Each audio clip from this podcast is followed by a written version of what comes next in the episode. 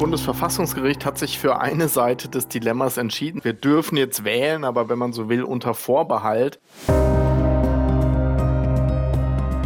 bin erleichtert, dass wir die Entscheidung haben, dass wir halt wissen, wir haben jetzt tatsächlich Planungssicherheit und dass wir jetzt wissen, wir können mit Volldampf weitermachen. Die Wahl wird jetzt stattfinden am 12. Februar. Und wenn dann im Mai oder Juni oder wann die in der Hauptsache entscheiden, die dann doch sagen würden, das Ganze war verfassungswidrig, dann würde ja die zweite Wahl sozusagen aufgehoben. Also das wäre dann endgültig Chaos und das kann ich mir fast nicht vorstellen. Man kann wirklich nur hoffen, dass uns das alles nur ein einziges Mal in dieser Form begegnet. Es war die Woche des Ja, aber das Bundesverfassungsgericht hat entschieden, dass die Berliner Wiederholungswahl am 12. Februar stattfinden kann. Aber ob diese Wiederholungswahl insgesamt überhaupt rechtmäßig ist, das entscheidet Karlsruhe erst später nach der Wahl. Soweit so verwirrend und damit willkommen zu Spreepolitik, dem landespolitischen Podcast von RBB24. Mein Name ist Sebastian Schöbel. Das juristische Klein-Klein rund um diese Wiederholungswahl erspare ich Ihnen in dieser Ausgabe. Dazu kommen wir mit Sicherheit nochmal später. Jetzt ist erstmal Wahlkampf-Endspurt und der zehrt an unser aller Nerven. Und er strapaziert auch das Privatleben, zumindest der Spitzenkandidaten. Wenn zum Beispiel der CDU-Generalsekretär Mario Chaya twittert, eine Stimme für die FDP Berlin ist eine Stimme für das chaotische Weiter so. Eine Reaktion auf den Wunsch von SPD-Spitzenkandidatin Franziska Giffey, dass die FDP im Parlament bleibt, was sich auf mögliche Koalitionsoptionen auswirken würde. Blöd nur, der FDP-Spitzenkandidat ist ausgerechnet Sebastian Chaya, Mario Chayas Bruder. Die beiden haben dann zwei Tage später das gleiche Foto gepostet, auf dem sie lächelnd zusammenstehen mit dem Hinweis Alles gut im Hause Chaya, Hashtag Brüder. Naja, wir haben jedenfalls ganz aktuelle Umfragezahlen vom ARD Deutschland Trend diese Woche bekommen. Da wurde auch gleich noch eine Umfrage zur Berlin-Wahl gemacht. Und siehe da, die CDU kommt auf 25 Prozent, gefolgt von der SPD mit 19 und den Grünen mit 18 Prozent. Die Linke schafft 12 Prozent, die AfD 10 und die FDP würde, wenn es dabei bleibt, mit 6 Prozent im Berliner Abgeordnetenhaus bleiben. Mario Chaya wird es mit gemischten Gefühlen aufgenommen haben. Bei mir sind jetzt meine Kollegen Boris Hermel und Jan Menzel, um all das einzuordnen. Grüßt euch. Hallo. Hallo. Was meint ihr, wie tief ist der Riss im Hause Chaya, wenn der Bruder, Generalsekretär der CDU auf Bundesebene, dazu aufruft, nicht die FDP zu wählen äh, und damit seinem FDP-Bruder Sebastian ein bisschen vors Schienbein tritt? Ja, ich denke, das ist äh, zu erklären über ihre unterschiedlichen Funktionen. Äh, Mario Chaya ist CDU-Generalsekretär von der Bundes-CDU. Ähm, der muss natürlich alles tun, um die CDU hier in Berlin stark zu machen. Der hat reagiert auf eine Äußerung der regierenden Bürgermeisterin Franziska Giffey, also der SPD-Spitzenkandidatin, die gesagt hat, aus ihrer Sicht ist es ganz wichtig, dass die FDP weiter im Abgeordnetenhaus präsent ist. Seine Reaktion war darauf, ähm, bitte wählt die CDU und nicht etwa die FDP. Dass das seinem Bruder Sebastian Chaya, dem FDP-Spitzenkandidaten, nicht passt, ist auch logisch. Aber dass das jetzt ein tiefes familiäres Zerwürfnis nach sich zieht, glaube ich eher nicht. Nein, die beiden sind ja auch wirklich in der Hinsicht Profis, absolute Profis, sowohl was ähm, Kampagnen betrifft als auch Botschaften. Also ich glaube, die wissen schon, welche Rollen sie auch zu spielen haben und die können auch dann nach Feierabend sagen, das war es jetzt auch, jetzt sind wir wieder Brüder und Familie. Wobei sie sich ja mal zur Zeit, äh, als sie noch beide im Bezirk äh, Marzahn-Hellersdorf politisch aktiv waren, schon mal zerstritten haben. Und damals ist dann Sebastian Schaja von der CDU zur FDP gewechselt. Aber das sind alte, alte Wunden, die sind inzwischen verheilt. Hoffen wir, für die Familie Schaja. Äh, dann schauen wir auf den Stand des Wahlkampfes. Wir haben diese Woche neue Umfragedaten ähm, äh, von der ARD bekommen. Die hat im Rahmen des Deutschlandtrends auch abgefragt, wie denn die Stimmung vor der Berlin-Wahl ist äh, und einen, quasi einen eigenen Berlin-Trend nochmal ähm, aufgestellt aufgestellt und da sehen wir ein relativ überraschend deutliches Ergebnis, oder Boris? Deutlich ist vor allem die Entwicklung an der Spitze. Also wir haben ja eine Zeit lang immer gedacht, das ist ein Dreikampf, der da stattfindet. Das ist inzwischen nicht mehr so, zumindest was die Umfragen äh, angeht, die wir jetzt kennen. Die CDU setzt sich oben ab. Also Kai Wegner, der Spitzenkandidat, macht offenbar relativ viel richtig. Äh, bei 25 Prozent liegen die jetzt sechs Punkte vor dem nächstplatzierten, nämlich der SPD. Und dahinter dann, auch das eine Überraschung oder eine Änderung zu der bisherigen Umfragelage, erst auf dem dritten Platz die Grünen, die waren ja bis jetzt immer auf dem zweiten Platz. Die liegen jetzt wieder hinter der SPD. Also ist eine Menge Bewegung drin, aber es ist kein Dreikampf mehr. Es ist jetzt schon relativ deutlich eine Entwicklung in Richtung, die CDU könnte hier Wahlgewinner werden. Und Jan, wir hatten das ja auch hier im Podcast schon besprochen. Heißt das jetzt, dass sich Kai Wegner, der Spitzenkandidat der CDU, schon mal darauf vorbereiten kann, demnächst im Roten Rathaus arbeiten zu dürfen? Ja, ich glaube, ich würde noch nicht Maß nehmen, noch nicht Möbel bestellen, noch nicht tapezieren. Das würde ich noch ein bisschen äh, sacken lassen erstmal. Das sind Umfragen, das darf man nie vergessen. Es sind noch zehn Tage bis zur Wahl oder neun Tage, je nachdem. Und ähm, es gibt auch andere Umfragen, aber das Bild, das verfestigt sich so ein bisschen, dass die CDU durchaus hier als stärkste Kraft aus dieser Wahl hervorgehen könnte. Ich glaube auch, dass das so kommt, weil wir das so auch jetzt über mehrere Wochen beobachten konnten, dass sich da was verfestigt einfach. Aber die andere Seite ist eben die, man muss ja nicht nur als erster durchs Ziel laufen, man braucht ja dann in diesem Parlament, Abgeordnetenhaus auch eine Mehrheit. Das heißt, man muss ein paar andere dabei haben, die mit einem zusammen gemeinsam regieren wollen. Da geht es dann um politische Schnittmengen, Dinge, die man gemeinsam vorantreiben kann, auch persönliche Vorlieben vielleicht. Ähm, und da sehe ich die CDU im Moment doch ein Stück weit eher am Abseits. Bevor wir über die Gründe dafür sprechen, wollen wir hier noch klarstellen, dass Jan Menzel natürlich nicht meint, dass äh, Franziska Giffey die Möbel im Roten Rathaus runtergerockt hätte. Ähm, und es ist auch immer noch ein Nichtraucher Rotes Rathaus. Insofern, vielleicht muss Kai Wegner auch gar nicht neu tapezieren oder neue Möbel bestellen. Äh, sieht bestimmt alles tiptop aus. Ähm, wir kommen mal zu den Strategien Taktiken der Parteien, die man jetzt tatsächlich in den öffentlichen Äußerungen auch äh, tatsächlich richtig merken kann. Also wir wissen ungefähr, äh, die CDU guckt schon sehr Richtung Grüne, war zuletzt äh, zumindest so. Äh, und wir haben hier zuletzt im Podcast erklärt, warum. Warum sich Kai Wegner vor allem die Grünen als möglichen Partner ausgeguckt hat. Ähm, bei der SPD haben wir immer gesagt, naja, da kommt es darauf an, mit welchem Ergebnis sie durchs Ziel geht, ob sie in der Regierung bleiben kann, auch als Nummer eins und vor allem in welcher Konstellation. Boris, in deine Richtung gefragt, bleibt die CDU jetzt deiner Meinung nach bei dieser Taktik zu sagen, wir sind offen auch für die Grünen oder spielen die eventuell jetzt auch nochmal, ändern die auf die letzten Meter die Taktik und gucken auch nochmal Richtung SPD? Also ich glaube, ähm, da laufen eine ganze Menge strategische Überlegungen im Hintergrund und ich glaube, wir haben ja angefangen mit der, mit der Geschichte über die beiden Chaya-Brüder. Ähm, diese Äußerung von Mario Chaya, dem Bundesgeneralsekretär der CDU, ähm, man möge doch bitte die CDU wählen und nicht die FDP. Die hat, äh, die hat glaube ich, ähm, was wirklich Wichtiges in sich aus, aus äh, Sicht der CDU-Strategie. Die beste Situation für Kai Wegner und die Berliner CDU wäre, wenn sie vorne an eins durchlaufen am Wahlabend und wenn die FDP nicht reinkäme. Dann wäre er nämlich in der Position, dass er dann Optionen hat. Dann kann er sowohl mit den Grünen reden, dann ist nämlich auch eine Zweierbündnis möglicherweise rechnerisch wieder möglich. Dann kann er sowohl mit den Grünen reden als auch mit der SPD und sowas ist natürlich immer bequemer, weil man die dann auch ein bisschen gegeneinander ausspielen kann. Das wäre für ihn die beste Situation.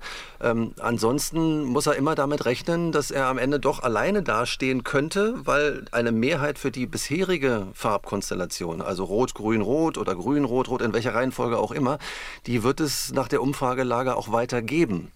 Ähm, insofern glaube ich, pokert er eher darauf, dass er ähm, die FDP möglicherweise sogar rauskriegt aus dem Abgeordnetenhaus durch einen starken CDU-Wahlkampf. So ist dann eben auch die Äußerung von Mario Chaya zu verstehen, damit er am Ende besser verhandeln kann. Und nur um das zu erklären, warum ist das so? Ähm, man ja, relativ leicht eigentlich zu erklären. Je weniger Parteien im Parlament sind, desto äh, größer wird das Stück vom Kuchen, das sich jede Partei dann im Prinzip greifen kann von den Sitzen, die dann äh, zu holen sind.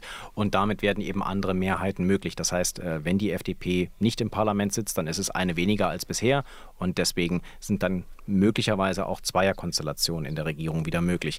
Ist sie aber mit drin, müssen wir über eine Dreierkoalition reden, oder Jan? Ja, das denke ich auch. Aber wenn man sich das mal so anguckt, ähm, dann ist, würde ich sagen, nach wie vor sehr wahrscheinlich, dass ähm, Rot-Grün-Rot auch in der Reihenfolge dann das Rennen machen könnte. Aber es ist eben auch denkbar, dass eine Deutschlandkoalition übernehmen könnte. Also es wäre dann eine CDU, FDP zusammen mit der SPD, wobei man da schon merkt, warum sollte eine SPD, wenn es andere Möglichkeiten gäbe, unter einem CDU-Bürgermeister Kai Wegner sich in eine Koalition einbinden lassen. Das halte ich schwer für schwer vorstellbar. Auf der anderen Seite gibt es auch die Option Jamaika noch, dass sich dann praktisch Grüne, CDU und FDP zusammentun. Auch das ist durchaus denkbar. Ich würde das keineswegs von vornherein ausschließen. Aber auch da stehen, glaube ich, doch diese Parteiprogramme, die Persönlichkeiten sich sehr stark gegenüber. Wir haben das bei der letzten Wahl schon erlebt. Da war eigentlich klar zu merken, dass Grüne und FDP doch an verschiedenen Enden der Skala stehen und sehr schwer zusammenkommen können.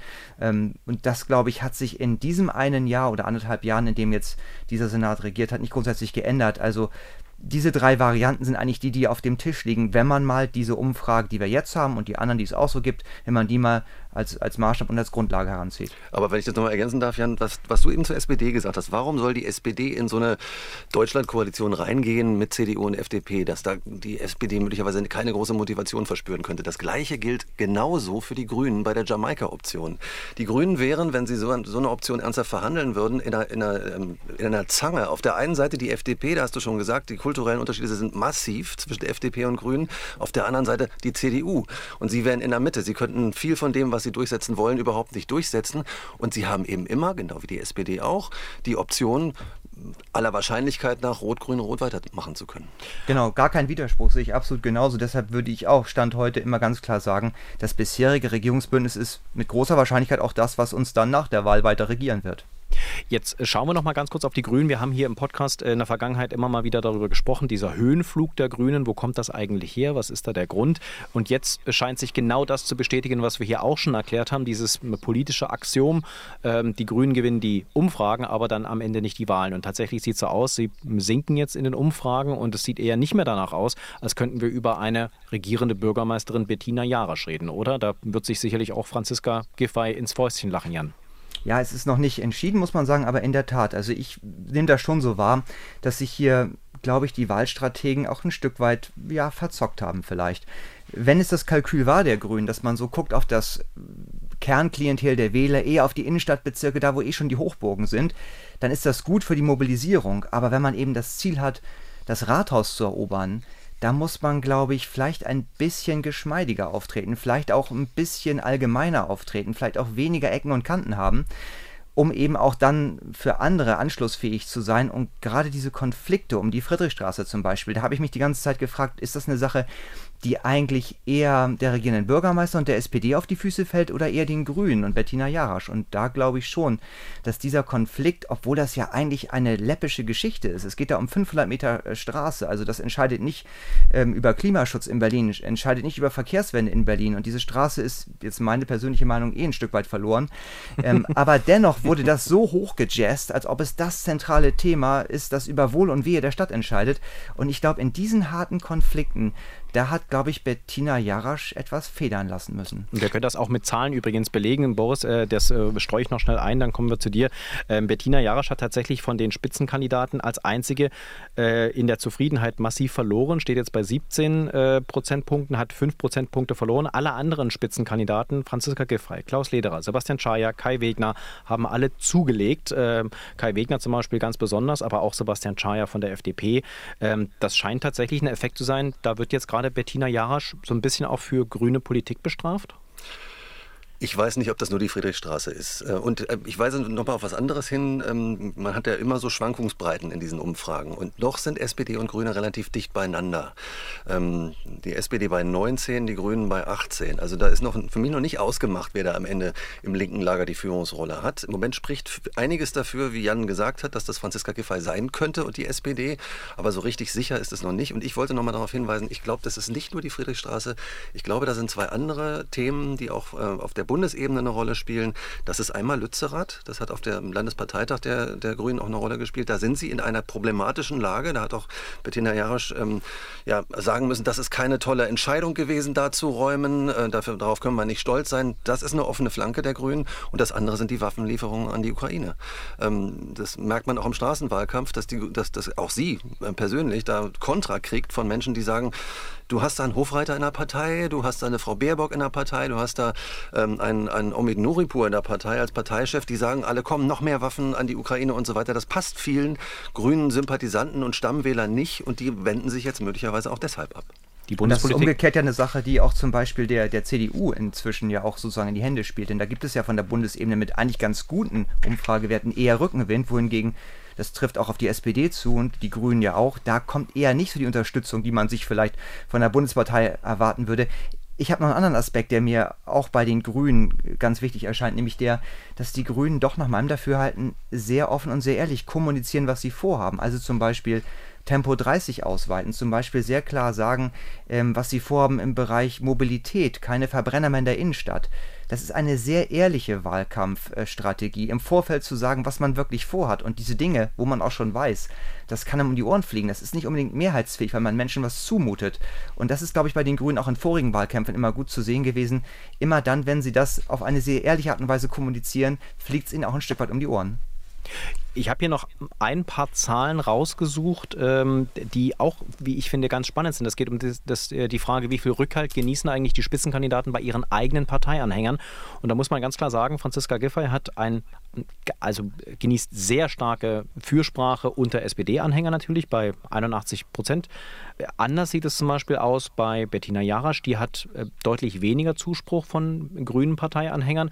Und ganz ähnlich äh, stark wie Franziska Giffey ist dann Kai Wegner bei seiner Parteibasis. Das heißt also Wegner und Giffey starker Rückhalt auch in den eigenen Reihen.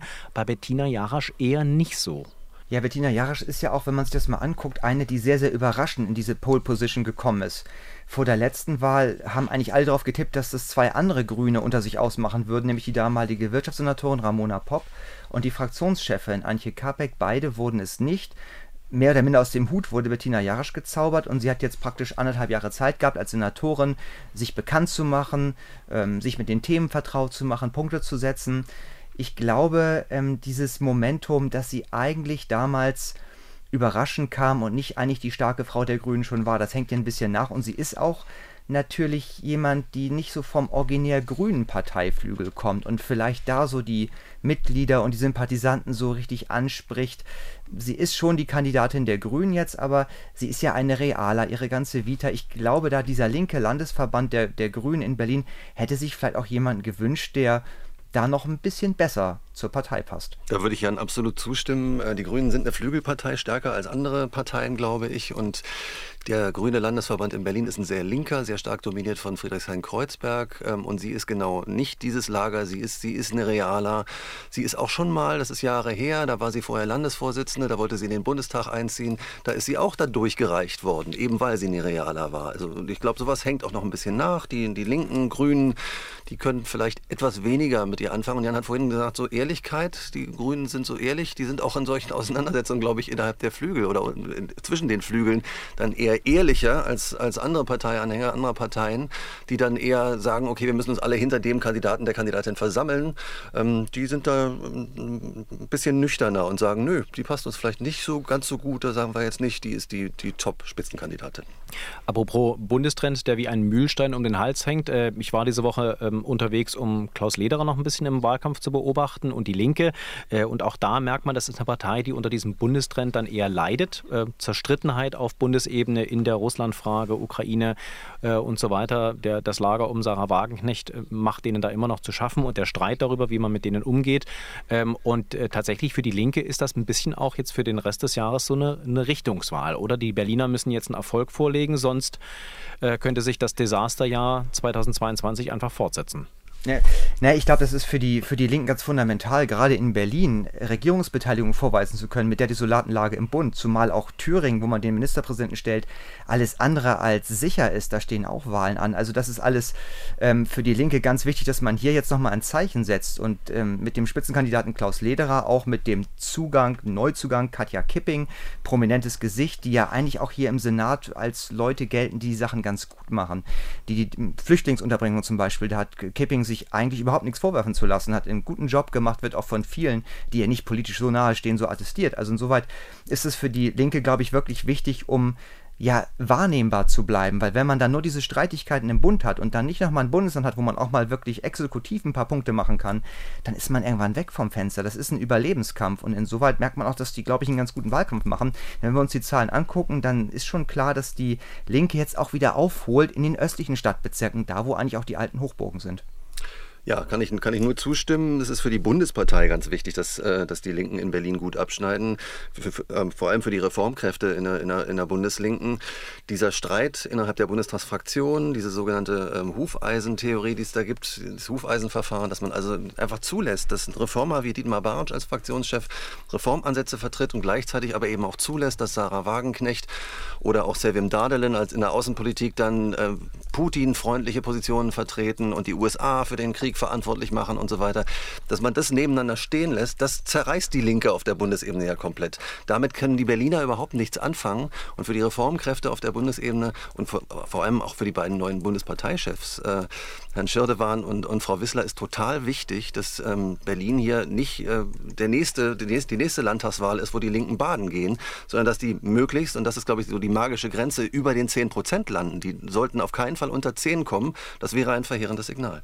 Und man muss dazu sagen, dass der Berliner Landesverband in der Ukraine- und Russlandfrage sich sehr lautstark und sehr frühzeitig positioniert hat, nämlich gegen das Wagenknechtlager. Trotzdem leiden sie natürlich unter dieser Diskussion. Ähm, dann greifen wir noch einen Aspekt auf, den wir hier mal im Podcast, da haben wir uns ein bisschen beschwert, muss man sagen, ähm, den wir da angesprochen haben, nämlich dass erstmal so irgendwie der Wahlkampf gefühlt noch gar nicht so richtig angekommen ist, dass noch so wenig Plakate hängen und da waren wir irgendwie auch so ein bisschen beleidigt, glaube ich, äh, dass wir über nicht so viel reden konnten und jetzt ist es aber richtig losgegangen, oder? Also ich habe, äh, wir kriegen jetzt quasi jeden Tag E-Mails mit weiteren Terminen, wo man den Spitzenkandidaten nochmal in Aktion sehen kann. Also jetzt ist nochmal, die letzte Woche ist richtig Druck, oder? Ja, das ist jetzt der, der richtige Endspurt und man merkt auch, dass es um viel geht, weil es eben da oben dann doch noch nicht so ganz klar ist, wie es ausgehen kann. Ähm, wir haben ja alles besprochen. Also jetzt, äh, jetzt hauen sich alle nochmal richtig rein. Man sieht es auch an den Straßen Straßenwahlkampftermin, man sieht es an den Podiumsdiskussionen. Also die, diese nächsten zehn Tage, die werden nochmal richtig anstrengend für, für, für jeden, jede Kandidatin, äh, egal welcher Partei. Ja, die Spitzenkandidaten, die können fast eine WG zusammen aufmachen, weil die sich jeden Abend irgendwo treffen zu irgendwelchen Diskussionen, mal bei den Schornsteinfegern, mal bei der Industrie- und Handelskammer, dann im Fernsehen, dann bei einer Zeitung. Also die haben wirklich viel gemeinsame Zeit jetzt. Dieser Versuch, auch Medien für sich einzunehmen, ähm, Geschichten zu lancieren, Gerüchte zu setzen, ähm, das, das, ist schon ein bisschen faszinierend, oder? Teilweise ein bisschen gruselig, teilweise auch sehr, sehr plump. Das ist schon teilweise ein bisschen irrwitzig. Aber das ist auch normales äh, Wahlkampfgeschäft. Dass äh, diejenigen, die Ämter haben, die auf Positionen sitzen, das ist meistens eben die, sind meistens die, die in Exekutivverantwortung sind, also regieren, äh, dass die ihre Ämter auch nutzen. Und äh, das, das macht dann eben eine regierende Bürgermeisterin, die dann äh, zusammen mit der Innensenatorin sich auch schon mal anguckt, wo die Kotti-Wache dann erst Mitte Februar wahrscheinlich eröffnet wird, auch wenn es noch eine Baustelle ist. Da nimmt man alles mit, was geht. Ich glaube, das ist gar nicht so anders im Vergleich zu normalen Zeiten, weil auch da versuchen Parteien und Fraktionen ihren Punkt zu machen, ihre Geschichte zu erzählen, Journalisten, ich sag's mal ein bisschen salopp, um den Finger zu wickeln, vielleicht, dass die auch diese Geschichte weitertragen. Das kommt jetzt im Wahlkampf alles nochmal verschärft und komprimiert und viel mehr. Aber dass man da als Journalist aufpassen muss, dass man sich überlegen muss, was wollen die jetzt eigentlich, was sind die Ziele, was steckt dahinter, das haben wir in normalen Zeiten genauso, nur jetzt eben mit diesem Termindruck, mit dieser Masse nochmal so. Und es hat ja auch den großen Vorteil, dass jetzt vielleicht auch Termine kommen und Dinge nochmal als Themen wirklich nach oben kommen, auch in der breiten Bevölkerung wahrgenommen werden, die auch Unterschiede deutlich machen. Das finde ich ist ja das Gute am Wahlkampf. Man merkt auch, nein, es ist nicht alles ein Politbrei. Es gibt durchaus verschiedene Angebote und Ideen. Und ein, ein, ein, Phänomen noch, was, was äh, uns Journalisten angeht und Journalistinnen. Ähm, sonst fällt es uns ja außerhalb von Wahlkampfzeiten öfter mal schwer, an Politiker, Politikerinnen ranzukommen. Das stimmt. Ja. Ähm, jetzt ist das genaue Gegenteil der Fall. Jetzt können wir es uns frei aussuchen und jederzeit von Ihnen O-Töne kriegen. Ist auch ganz interessant. Die Bundesebene mischt sich dann auch noch mit ein. Ich habe heute Morgen im Radio gehört, ähm, weil Frau Faeser ja jetzt damit mit dem Gedanken spielt, in Hessen anzutreten, äh, dort Ministerpräsidentin werden will, äh, könnte der Job als Bundesinnenministerin demnächst zu vergeben sein. Und irgendjemand hat Franziska Giffey als Kandidatin ins Spiel gebracht.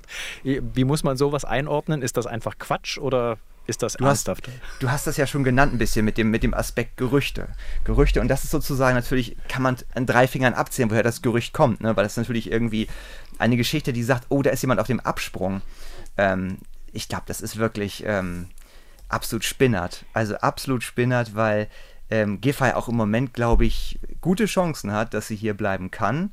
Ich bin mir nicht sicher, wenn das hier für sie in die Hose geht, dass sie im Bund von Olaf Scholz wirklich genommen werden würde, dass er sie wirklich will, dass sie diejenige ist. Sie ist eine Frau, das könnte im Proporzdenken eine Rolle spielen. Und dann, ich meine, das darf man auch nicht vergessen, dann müsste Nancy Faeser auch erst einmal die Wahl in Hessen gewinnen. Also ich glaube, da ist so ein bisschen, bisschen voreilig schon geschlussfolgert und spekuliert und da ist, glaube ich, dann dem Gerücht auch so ein bisschen zu viel Gewicht beigemessen worden. Und manchmal ist es ja auch so, dass das Gerücht gar nicht von irgendwo gestreut wird, sondern dass es wirklich auch Kollegen gibt, Kolleginnen, die äh, sich mal die Zeitung angucken, ein bisschen die Nachrichtenlage angucken und sich sowas selber ausdenken. Kann ich mir auch vorstellen, dass sowas äh, so in die Zeitung gekommen ist. Na gut, also wir denken uns ja nichts aus, brauchen wir auch nicht, das ist alles spannend genug. Boris, Jan, ich danke euch erstmal bis hierhin. Alles Gute für euch in der kommenden sehr anstrengenden Woche. Dir auch. Bye, Uns bye. Allen. Wahlkampf ist ja nicht nur ein Wettstreit von Ideen, sondern auch von Personen. Und wo diese politischen Führungspersönlichkeiten herkommen, ist also durchaus interessant. Zum Beispiel Ost oder West. Die Berliner Spitzenkandidaten Franziska Giffey, Klaus Lederer, Christine Brinker und Sebastian Schaja wurden alle in Ostdeutschland geboren, Bettina Jarasch und Kai Wegner in Westdeutschland, wobei Wegner Urberliner ist, Spandauer nämlich.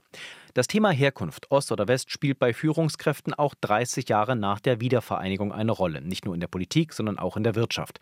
Mein Kollege Thomas Bittner aus unserer landespolitischen Redaktion in Potsdam hat das diese Woche mal recherchiert. Grüß dich, Thomas. Hallo. Thomas, im aktuellen Berliner Senat haben die Mitglieder mit ostdeutscher Biografie eine leichte Mehrheit. Wie sieht es denn da in Brandenburg aus?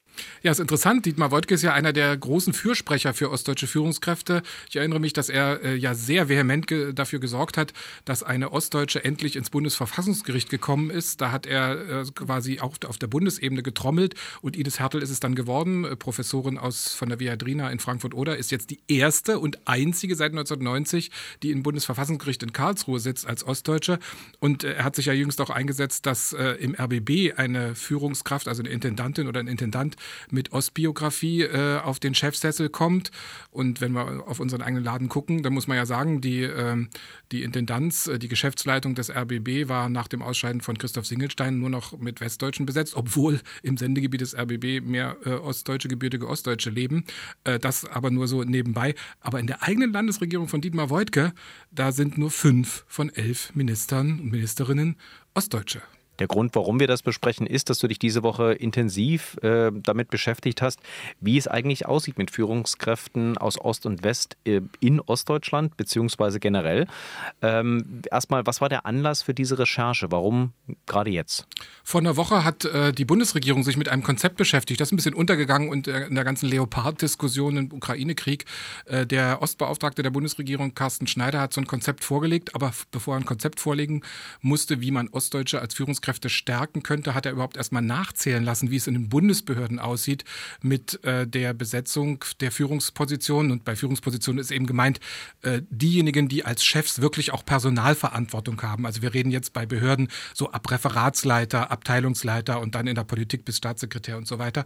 Und er hat festgestellt, ja, in Deutschland sind 20 Prozent der Bevölkerung äh, in Ostdeutschland geboren aber nur 13,5 Prozent der Führungskräfte in den Bundesbehörden sind Ostdeutsche. Und wenn man Berlin rausrechnet, ist ja, das ist ja eine Besonderheit. Wenn Geburtsort Berlin im Ausweis steht, weiß man nicht, westdeutsch sozialisiert oder ostdeutsch sozialisiert. Also wenn man Berlin rausrechnet, dann sind es sogar nur 7,4 Prozent.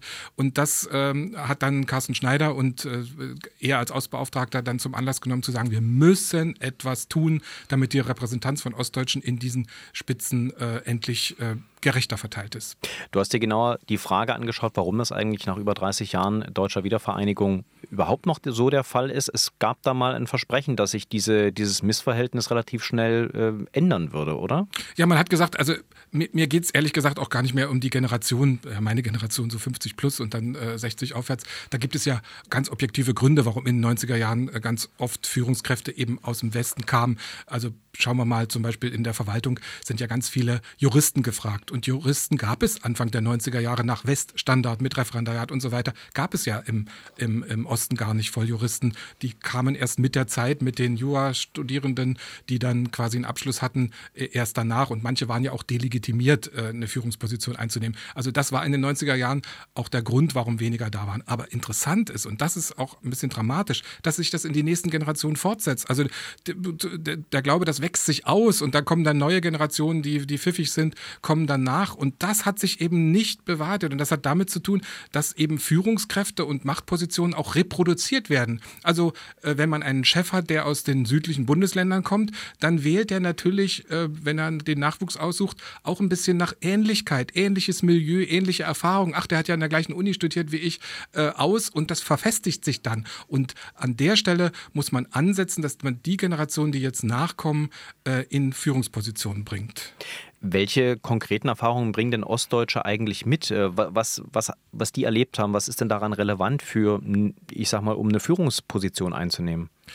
Ja, da wird viel gestritten und ich glaube, das ist auch alles eher, eher gefühlt. Also, dass jetzt, dass, dass Ostdeutsche jetzt die unbedingt die besseren Chefs sind, das kann man nicht sagen, da hat ja jeder seine persönlichen Erfahrungen. Da gibt es bestimmt auch den einen oder anderen, der sagt, ja, so ein Ostchef ist manchmal vielleicht autoritärer als ein Westchef.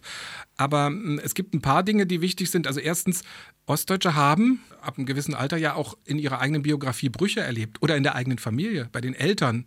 Wie war denn die 90er Jahre äh, Schulzeit? Wer das erlebt hat, äh, der weiß ja, wie, wie die Transformation, also diese, es geht, geht gar nicht mehr um die DDR-Vergangenheit an sich, sondern um das, was in den, in den 90er Jahren beispielsweise erlebt wurde. Ähm, und diese Brüche nimmt man dann vielleicht als Chef auch mit und, und akzeptiert dann auch ähm, Menschen mit nicht so ganz geradlinigen Biografien. Das könnte sein. Oder die Vereinbarkeit von Beruf und Familie, gerade bei Frauen. Wenn das selbstverständlich war, dass Großmütter und Mütter berufstätig waren, geht man vielleicht auch mit einer anderen Sensibilität als Chef in, in so eine Geschichte rein. Das kann sein. Und natürlich, es sind natürlich auch die eigenen Erfahrungen in der Wissenschaft. Ich habe äh, mit zwei Professoren gesprochen diese Woche. In der Wissenschaft ist es vielleicht so, dass diejenigen, die als leitende Professoren bestimmte Forschungsprojekte ausrufen, natürlich eine größere Sensibilität haben. Wenn in der Soziologie heutzutage eben auch wenig bekannt ist. Die Datenlage ist übrigens sehr, sehr, sehr, sehr spärlich, was äh, so ostdeutsche Führungskräfte betrifft, weil da hat keiner richtig geforscht und es liegt liegt vielleicht darin, dass die leitenden Professoren, die solche Themen aussuchen, äh, auch gar kein Interesse haben, da nachzufragen. Gibt es einen Unterschied bei den Ostführungskräften zwischen Wissenschaft und öffentlicher Verwaltung? Ähm, bei Wissenschaft ist es ja so, ähm, und da wird es schwierig, dass da geht es ja um Bestenauslese. Eigentlich im Grunde bei allen Führungskräften, wenn die Verteilung dieser Jobs äh, stattfindet, geht es immer um die Besten, die am besten geeignet sind. Und erst also ganz, im Idealfall. Im, Ide Im Idealfall, natürlich. Und erst ganz am Schluss, ganz am Schluss, bei gleicher Eignung, da darf man dann fragen, ob man jetzt vielleicht eine Frau oder einen Migrant oder einen Ostdeutschen bevorzugt oder eher äh, sich für diesen Menschen entscheidet. Und das ist in der Wissenschaft natürlich schwierig. Äh, da, da schaut man natürlich erstmal nach den Ergebnissen, nach den Veröffentlichungen, ähm, nach der wissenschaftlichen Reputation. Aber auch da wir sehen es bei den, bei den Rektoren, bei den Unipräsidenten, von den 100 größten Hochschulen und Universitäten Deutschlands gibt es nur eine einzige, die von den Ostdeutschen gelandet, äh, geleitet wird. Und das ist äh, Gesine Grande an der Universität in Cottbus. Mit der du auch gesprochen hast. Mit der wir gesprochen haben, genau. Und wie hat sie so ihr persönliches Erleben geschildert? Also äh, ich meine, als äh, einzige Ostdeutsche, die eine große Uni führt? Also interessant war, wir gesagt haben, was bringt denn ein ostdeutscher Chef mit? Und da hat sie gesagt, ehrlich gesagt, das kann ich gar nicht beantworten, weil ich habe immer nur westdeutsche Chefs erlebt. Das ist, das ist so eine Erfahrung. Und eine andere Erfahrung ist bei ihr, das habe ich auch ähm, äh, ganz oft festgestellt, das wurde auch bei einer Datenerhebung letztes Jahr mal festgestellt, äh, wenn ein Ostdeutscher Karriere macht, dann macht das über den Westen. Das bedeutet also, eine Karrierestation im Westen oder ein Studium im Westen erhöht die Chance, weil dann hat man vielleicht den Makel des Ostdeutschen abgelegt, wenn man dann sagt, ich komme jetzt aus Hamburg. Genauso ist es bei vielen Professoren, so ist es auch bei Gesine Gande gewesen. Die ist 1991 in den Westen gegangen, weil sie gesagt hat, na, wenn der Westen zu uns kommt, dann gehe ich doch gleich zu ihm. Ist in den Westen gegangen, hat äh, dort eine Wissenschaftskarriere gemacht und kam dann eben quasi als Bielefelderin, also mit, der, mit dem Hintergrund Bielefeld dann äh, mit einer ganz anderen Reputation wieder in den Osten zurück. Dabei sind die Unis im Osten ja gar nicht schlecht. Ich meine, die Humboldt-Universität in Berlin hat einen relativ guten Ruf. Äh, wir wissen auch, dass die BTU in Senftenberg äh, über die letzten Jahre immer weiter entwickelt wurde. Da kann man auch toll studieren. Äh, auch die Viadrina in Frankfurt-Oder hatten ziemlich guten Ruf, denke ich mal. Daran sollte es ja jetzt eigentlich nicht scheitern, oder? Nein, daran soll es nicht scheitern. Und äh, deshalb gibt es ja auch die Ermunterung, das sagt auch Gesine Grande, ihr macht, macht, macht was draus. Äh, ihr, ihr habt alle Chancen, ihr habt alles offen. Aber man muss auch sagen, bis heute ähm, gibt es so beim Karriereweg so, so ein paar Steine. Also beispielsweise kann sich jemand mit einem finanziellen Polster in der Familie natürlich ganz locker ein Auslandsstudium mal leisten oder ein unbezahltes Praktikum. Und vielleicht hat im Westen der eine oder andere auch größere Netzwerke. Du, ich kenne da jemanden, der dir ein Praktikum organisieren kann. Und das fehlt bis heute manchen Ostdeutschen. Die sind zwar interessiert und die haben aber auch in, bei ihren Eltern und in ihren Familien auch nicht die Erfahrung. Da gibt es keinen, der sagt, du, ich, da, ich war mal an der Sorbonne und ich, äh, ich habe auch da studiert, ich bin dann nach Amerika gegangen und mit dem Interrail-Ticket habe ich das, dies und jenes gemacht. Wenn diese Erfahrung nicht in der Familie ist, ist es prozentual dann vielleicht auch weniger, ähm, was an der Stelle dann, dann funktionieren kann. Jetzt haben wir ja schon über die Politik gesprochen und die Ostbiografien, die da teilweise zu entdecken sind. Aber ganz konkret die Frage, äh, ich sage mal, Politikerinnen und Politiker mit Ostbiografie sollten sich ja dieses Problems auch bewusst sein, äh, nicht nur in Berlin und Brandenburg, sondern zum Beispiel auch im Bund. Haben die ein Konzept dafür, wie sie mehr Führungskräfte mit ostdeutscher Biografie in eben diese Position bringen wollen? Ja, das hat jetzt Carsten Schneider in dieses Konzept gebracht und das hat die Bundesregierung akzeptiert. Wenn man auf die Maßnahmen dann guckt, merkt man, es, es ist eben schwer, das juristisch so sauber zu machen. Man kann niemanden bevorzugen. Und deshalb muss man äh, so indirekte äh, Geschichten organisieren. Und das macht man zum Beispiel, indem man jetzt zum ersten Mal anfängt, in den Bundesbehörden bei Referenten und Referentinnen die Geburtsorte äh, überhaupt erstmal zu registrieren, zu wissen, wo ist der eigentlich geboren. Das gibt es bis heute gar nicht. Ähm, und dann weiß man nämlich, aha, da, äh, da ist jemand aus dem Osten und den kann man auch fördern, indem man zum Beispiel Mentoren einführt. Dann will man die Auswahlkommission diverser ausstatten oder gestalten. Dass also in der Kommission, vor der man sitzt, wenn man sich bewirbt, eben auch jemand sitzt, der diese Sensibilität hat und sagt, ach ja, das habe ich jetzt verstanden, den nehmen wir da mit rein. Ähm, es gibt bei, bei den, bei, in dem Konzept der Bundesregierung natürlich noch den Ansatz, Behörden, also Bundesbehörden, die jetzt neu gegründet werden oder sich erweitern, dass man die in den Osten legt weil das ist ja auch ein Teil davon. Wenn man im Osten Deutschlands Bundesbehörden hat, dann können da natürlich auch die Menschen aus der Region eine Karriere machen und haben dann eine größere Chance, auch mal irgendwann Chef zu werden. Äh, ansonsten hat man in der Bundesbehörde nur eine Chance, wenn man irgendwo dahin geht, wo eine Bundesbehörde ist und wenn die alle im Westen sind, muss man aus dem Osten in den Westen gehen. Ähm, und da ist die Wahrscheinlichkeit dann äh, nicht so groß. Und deshalb will auch der, soll auch der Austausch äh, gefördert werden, also zwischen Ost und West, ähm, äh, also im Osten und Westen gelegenen Behörden, dass da eben ein Austausch stattfindet und dass auf diese Weise ähm, vielleicht auch der eine oder andere äh, Ostdeutsche Interesse an dem Job äh, bekommt. Denn man hat manchmal auch das Gefühl, mancher Ostdeutscher sieht sich gar nicht ganz oben auf der Karriereleiter. Der ist ganz froh, dass er irgendwie einen sicheren Job hat, aber will gar nicht ganz, ganz nach oben. Ähm, und dass man da sagt, den Geschmack machen, die Leute erkennen, die Leute sensibilisieren, die Leute ermuntern, das ist, glaube ich, ein Teil des Konzepts. Und Berlin hat ja nicht unbedingt dieses Problem, das Brandenburg manchmal hat. Berlin ist immer attraktiv, das heißt, alle wollen nach Berlin, denen ist fast egal, ob sie jetzt in Lichtenberg oder in Steglitz landen. Städte wie Cottbus oder Frankfurt-Oder haben es ja da deutlich schwerer. Und da Bundesbehörden anzunehmen, anzusiedeln, hat ja in Brandenburg auch noch eine ganz andere Konnotation und Bedeutung. Ne? Es geht da um Transformation von alter Industrie in etwas Neues. Ja, und äh, man darf sich auch keine Illusionen machen, wenn es dann wirklich um die Ansiedlung von Behörden geht, dann gibt es natürlich einen harten Kampf zwischen den, äh, zwischen den Bundesländern. Und da ist, äh, da wird keiner freiwillig sagen, ach, äh, das geben wir jetzt mal ruhig irgendwo in ein ostdeutsches Bundesland. Das, äh, das ist schon interessant. Aber ich meine, selbst in Berlin, ich habe mir das auch mal angeschaut, wenn man die landeseigenen Unternehmen sich anguckt, ähm, wer ist denn da bis in die Spitze? Wer hat es denn da bis in die Spitze geschafft? Bei der Messe, bei der BVG, bei den Wasserbetrieben, bei BSR, bei den Bäderbetrieben. Ich finde da keine Ossis. Und nochmal, um auf Brandenburg zu schauen, gibt es denn irgendwas, was das Land selbst machen kann, um ostdeutsche Führungskräfte äh, zu promoten? Ja, ja. ich habe mit dem Regierungssprecher äh, dazu gesprochen, der sagt, ja, das Thema haben wir längst auf, auf, auf dem Tisch, das, das haben wir längst im Blick. Es steht auch im Koalitionsvertrag übrigens äh, der Kenia-Koalition. Aber wenn es dann konkret wird, wird gesagt, ja, letzte Woche haben wir in, äh, einen aus Burg stammenden Richter ins Finanzgericht Berlin-Brandenburg entsandt und jetzt ganz neu, letzte Woche oder letzten Monat, der Chef des Finanzamtes von Frankfurt oder ist ein gebürtiger Frankfurter holla. Äh, also wenn man das extra betonen muss, dann ist man mit dem Konzept schon ganz weit. Aber es gibt zum Beispiel in der Justiz, das finde ich ganz interessant, die sogenannte Landeskinderregelung. Also wenn sich jemand in der Ausbildung äh, als Jurist dann äh, in der Phase, wo der juristische Vorbereitungsdienst beginnt, früher nannte man das Referendariat, wenn man sich da bewirbt, hat man eine größere Chance, wenn man Landeskind ist. Und das wird dann so beschrieben, wenn man eine soziale und familiäre Bindung ans Land Brandenburg hat oder an die hiesige Justiz, hat man an der Stelle eine größere Chance. Und mit dieser Landeskinderregelung will man dann die Juristen, die in den Staatsdienst kommen, eben aus, den eigenen, äh, aus dem eigenen Bundesland fördern. Und machen wir uns nichts vor, am Ende haben Juristen die größere Chance, äh, in, in, Vorstände und äh, in Vorsitze zu kommen, weil man den juristischen Sachverstand natürlich oben braucht. Abschließend die Frage, Thomas, wir haben über Generationen gesprochen. Du hast gesagt, du, bei dir ist es die Generation 50 plus, bei mir ist es jetzt die Generation 40 plus. Das heißt, ich bin Anfang der 80er geboren äh, und es sind schon Generationen nachgefolgt. Irgendwann verschwindet doch eigentlich diese Ostsozialisierung. Das heißt, mit Osten wird ja immer auch die DDR irgendwie verbunden. Für alle, die nach der Wende geboren wurden, die sind inzwischen auch ähm, alt genug, um zum Beispiel irgendwo Führungspositionen einzunehmen, auch wenn sie noch relativ jung sind für die hat das doch wahrscheinlich alles eine völlig andere Bedeutung.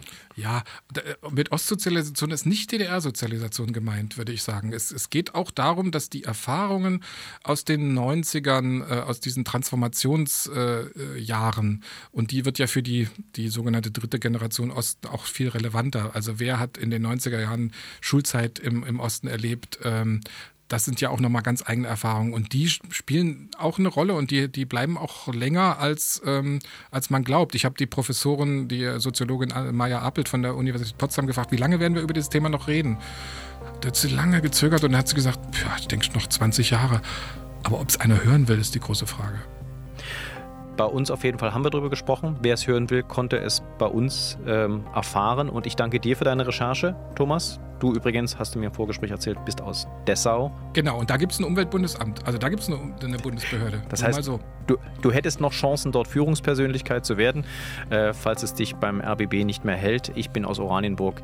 Mal schauen, was aus, aus uns beiden wird. Ich danke dir auf jeden Fall für die Recherche und wir hören uns hoffentlich bald zu dem Thema oder zu einem anderen wieder. Auf jeden Fall, an der Spree.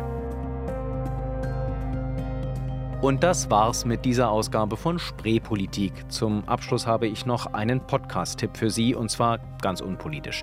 Heute minus 100, unser RBB-Geschichtspodcast, in dem wir auf das Berlin vor genau 100 Jahren schauen. Also ganz aktuell, Februar 1923. Berlin baut einen Flughafen und zwar in Rekordzeit. Wie das damals klappen konnte, erklären meine Kollegen Harald Asel und Matthias Schirmer.